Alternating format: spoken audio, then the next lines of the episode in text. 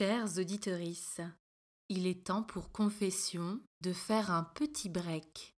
Heureusement, hein, je ne vous laisse pas en reste, puisque vous aurez l'occasion, durant tout le mois à venir, de redécouvrir les épisodes passés. Avec presque 80 épisodes à son actif, le podcast devrait avoir de la matière pour vous satisfaire. Cette pause n'est pas le fruit d'une quelconque coquetterie, mais elle s'impose à moi parce que deux projets tout à fait excitants sont dans les rouleaux et qu'il me faut un peu plus de disponibilité d'esprit pour m'y consacrer pleinement. Je me réjouis par ailleurs de pouvoir vous les dévoiler, mais pour l'heure, ils se doivent de rester secrets. J'en profite également pour remercier les nouveaux contributeurs sur Tipeee, Jean, Pauline, Mia et Sarah. Grâce à vos dons, ponctuels ou mensuels, vous permettez au podcast de continuer à se développer. D'ailleurs, euh, pour celles qui aimeraient donner un petit coup de pouce à Confession, vous trouverez le lien en description. En ce qui nous concerne, on se retrouve le mercredi 5 avril à 7h pour un nouvel épisode. En attendant, prenez soin de vos oreilles et de votre esprit en continuant à binger votre podcast favori.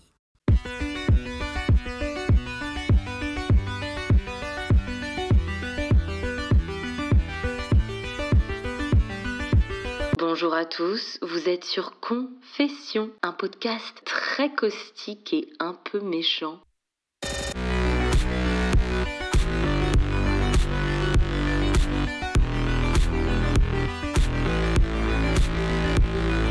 Cet épisode s'intitule L'origine du monde.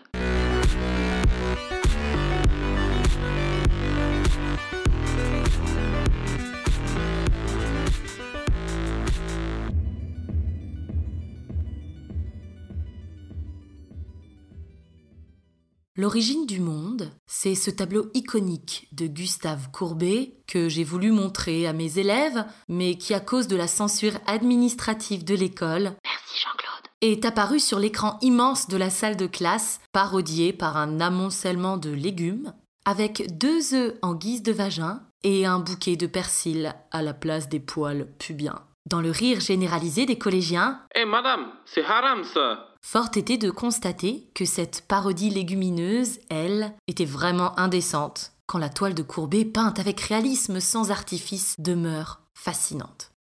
À l'heure de la censure sur la scène publique, artistique et sur les réseaux sociaux, j'avais envie cette semaine de chanter la gloire du sexe féminin, du sexe faible, de celui qu'on excise plus qu'on encense, de celui qui se fait tripoter, qui saigne, qui souffre, qui jouit, de celui qui donne la vie. Alors qu'elle soit épilée ou poilue, à la brésilienne ou au en forme de ticket de métro ou de billet SNCF, aux lèvres fermes ou fripées, vives, les vulves. Je me souviendrai toujours de mon premier rendez-vous chez le gynéco. C'était un type chauve, à deux épisiotomies de la retraite, qui m'avait généreusement palpé les seins et le vagin, tout en disant à ma mère, qui m'avait accompagnée pour l'occasion Tiens, c'est curieux, votre fille a un tout petit vagin mais de gros seins. Je me permets de repalper. Hum, c'est tout à fait atypique. Ce qui est atypique, docteur René, c'est d'avoir une si petite bouche, mais visiblement une très grande gueule. Bref, il m'a fallu du temps pour trouver un gynéco satisfaisant et ma recherche a été précipitée par l'événement que je vais vous narrer. Je me souviendrai toujours du coup de fil de ma mère un soir de février, alors que je vivais à Londres et que j'avais déjà écumé quelques pintes au pub. Toi-même, tu sais. Ma mère, qui, après avoir ouvert délibérément les résultats de mon frottis, parce que la confidentialité demeure un concept étranger dans la maison des darons, m'a annoncé que j'avais un HPV. Tu sais, il faut se protéger. Moi, j'ai regardé hein, sur Doctissimo. Et ça peut être les prémices d'un cancer de l'utérus. Il faut impérativement que tu rentres en France pour surveiller ça parce que ça risque de se développer. Hein. Enfin, moi, je dis ça pour ton bien. Après, je sais très bien que tu fais ce que tu veux. Hein. Je te dis ça parce que je m'inquiète pour toi. Tu utilises des préservatifs avec tes partenaires? Cancer de l'utérus. Tout d'un coup, mon monde s'est figé et la dramatisation extrême de ma mère, confrontée à ma méconnaissance profonde de cette MST, ben, je me suis écroulée. En deux secondes, j'avais l'impression d'être encore plus bourrée que ma pote Marion, qui, après s'être enfilé cinq shots de Jägermeister à la suite, ben, venait de tomber du tabouret. You alright, ma'am? I'm alright But me, I'm not I'm not alright. Bref, à mon retour en France, je suis allée voir un nouveau gynéco, toujours aiguillé par ma mère, parce que le précédent était mort d'un AVC au sein même de son cabinet. C'est toujours les meilleurs qui partent les premiers. Mon nouveau Gigi ressemblait à Gaspard Proust, avec le cynisme en prime. Sauf qu'être cynique quand tu reluques des chattes, c'est. Ben, c'est tendax. Ben alors, madame, vous savez, votre vagin ne devrait pas être à l'image du gouvernement. On ne fait pas entrer n'importe qui dedans. Et puis il avait une manière de traiter avec une banalité extrême, ce qui, toi, te faisait flipper ta race. Alors je comprends bien que pour eux, hein, il s'agit de quelque chose d'anodin, euh, parce que leur quotidien est peuplé d'hystérectomie totale, de kystes ovariens et de cancer du sein. Mais pour toi, qui flippe déjà quand tu vois un grain de beauté chelou, ce n'est pas du tout quelque chose de commun. Et, c'est alors au médecin hein, de prendre le temps de te rassurer en te disant factuellement que... Ça va aller. Ben oui, ça va aller, madame. Oh, ça va aller. Cet étrange décalage, je l'ai aussi expérimenté chez le gynéco suivant, alors qu'il était en train de, de me pénétrer hein, avec un objet glacé allongé pour son petit frottis de contrôle exécuté, il s'évertuait à me parler de banalité. Donc moi, je suis allongée dans une chaise avec des étriers, le cul en l'air, les jambes écartées, et la pression mentale de ne pas lâcher une caisse involontairement pendant qu'il reluque mon entrejambe. Et là, il me sort. Comment va votre maman? Mais formidable Thierry, je ne manquerai pas de vous passer un petit coup de fil la prochaine fois que vous serez en train de faire popo pour qu'on discute chiffon. En plus, comme on est invité à ne se déshabiller qu'à moitié, ben mon haut du corps, lui, est resté sapé comme jamais. Ce, ce qui crée une espèce de dissociation quand même, hein, entre le moi de la conversation, celui au-dessus du nombril, et le moi de l'exploration, celui en dessous du nombril. Et dans un moment de, de rêverie, d'égarement, ben, je me suis imaginé en conf call avec mon chef pendant qu'on me farfouillait la toche. Ouais, Sylvain Alors après consultation du bilan chiffré des rapports 2019 sur l'évolution du prix des lingettes démaquillantes... Oh, oui, désolé Sylvain, j'ai euh, j'ai glissé sur un Lego.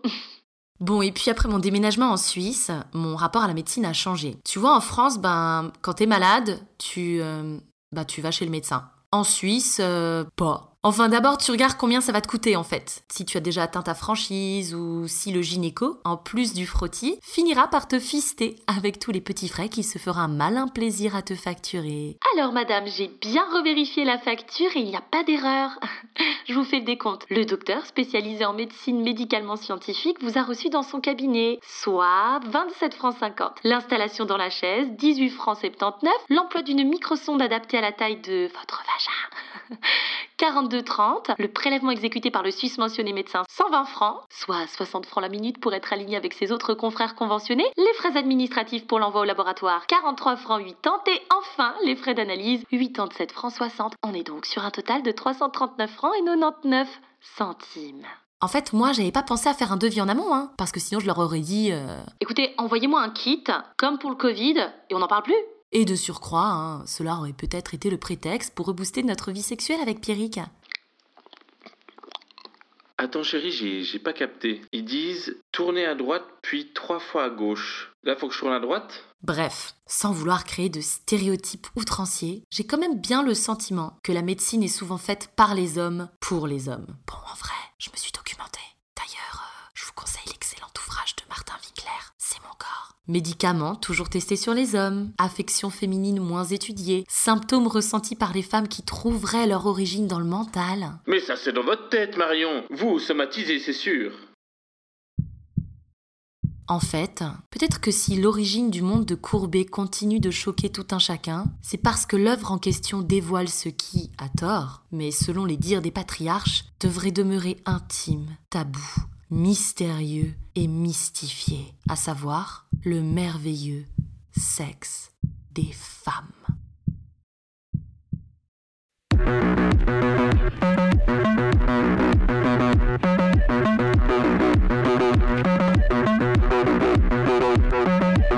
Vous venez d'écouter Confession, un podcast très caustique et un peu méchant.